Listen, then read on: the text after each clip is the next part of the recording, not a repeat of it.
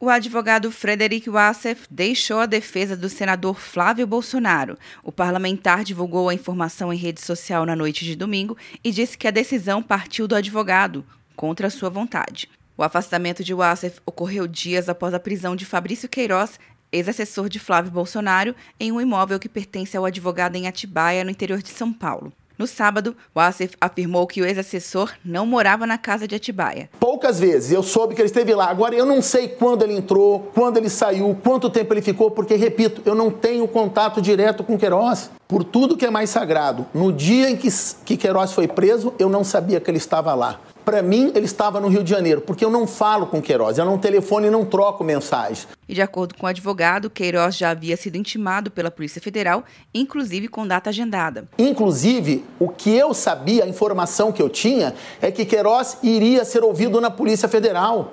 Iria junto com a sua filha Natália, inclusive já estava agendado. Nunca Queiroz deixou de comparecer quando solicitado por qualquer autoridade, seja polícia, seja Ministério Público. Queiroz e Flávio são suspeitos em inquérito do Ministério Público do Rio de Janeiro, que investiga suposto esquema de rachadinha, quando o senador era deputado estadual. Frederic Wassef era advogado de defesa do senador no processo. Em sua postagem em rede social, Flávio Bolsonaro elogiou a lealdade e competência de Wassef e afirmou que ele deixava a causa, mesmo ciente de que nada fez de errado.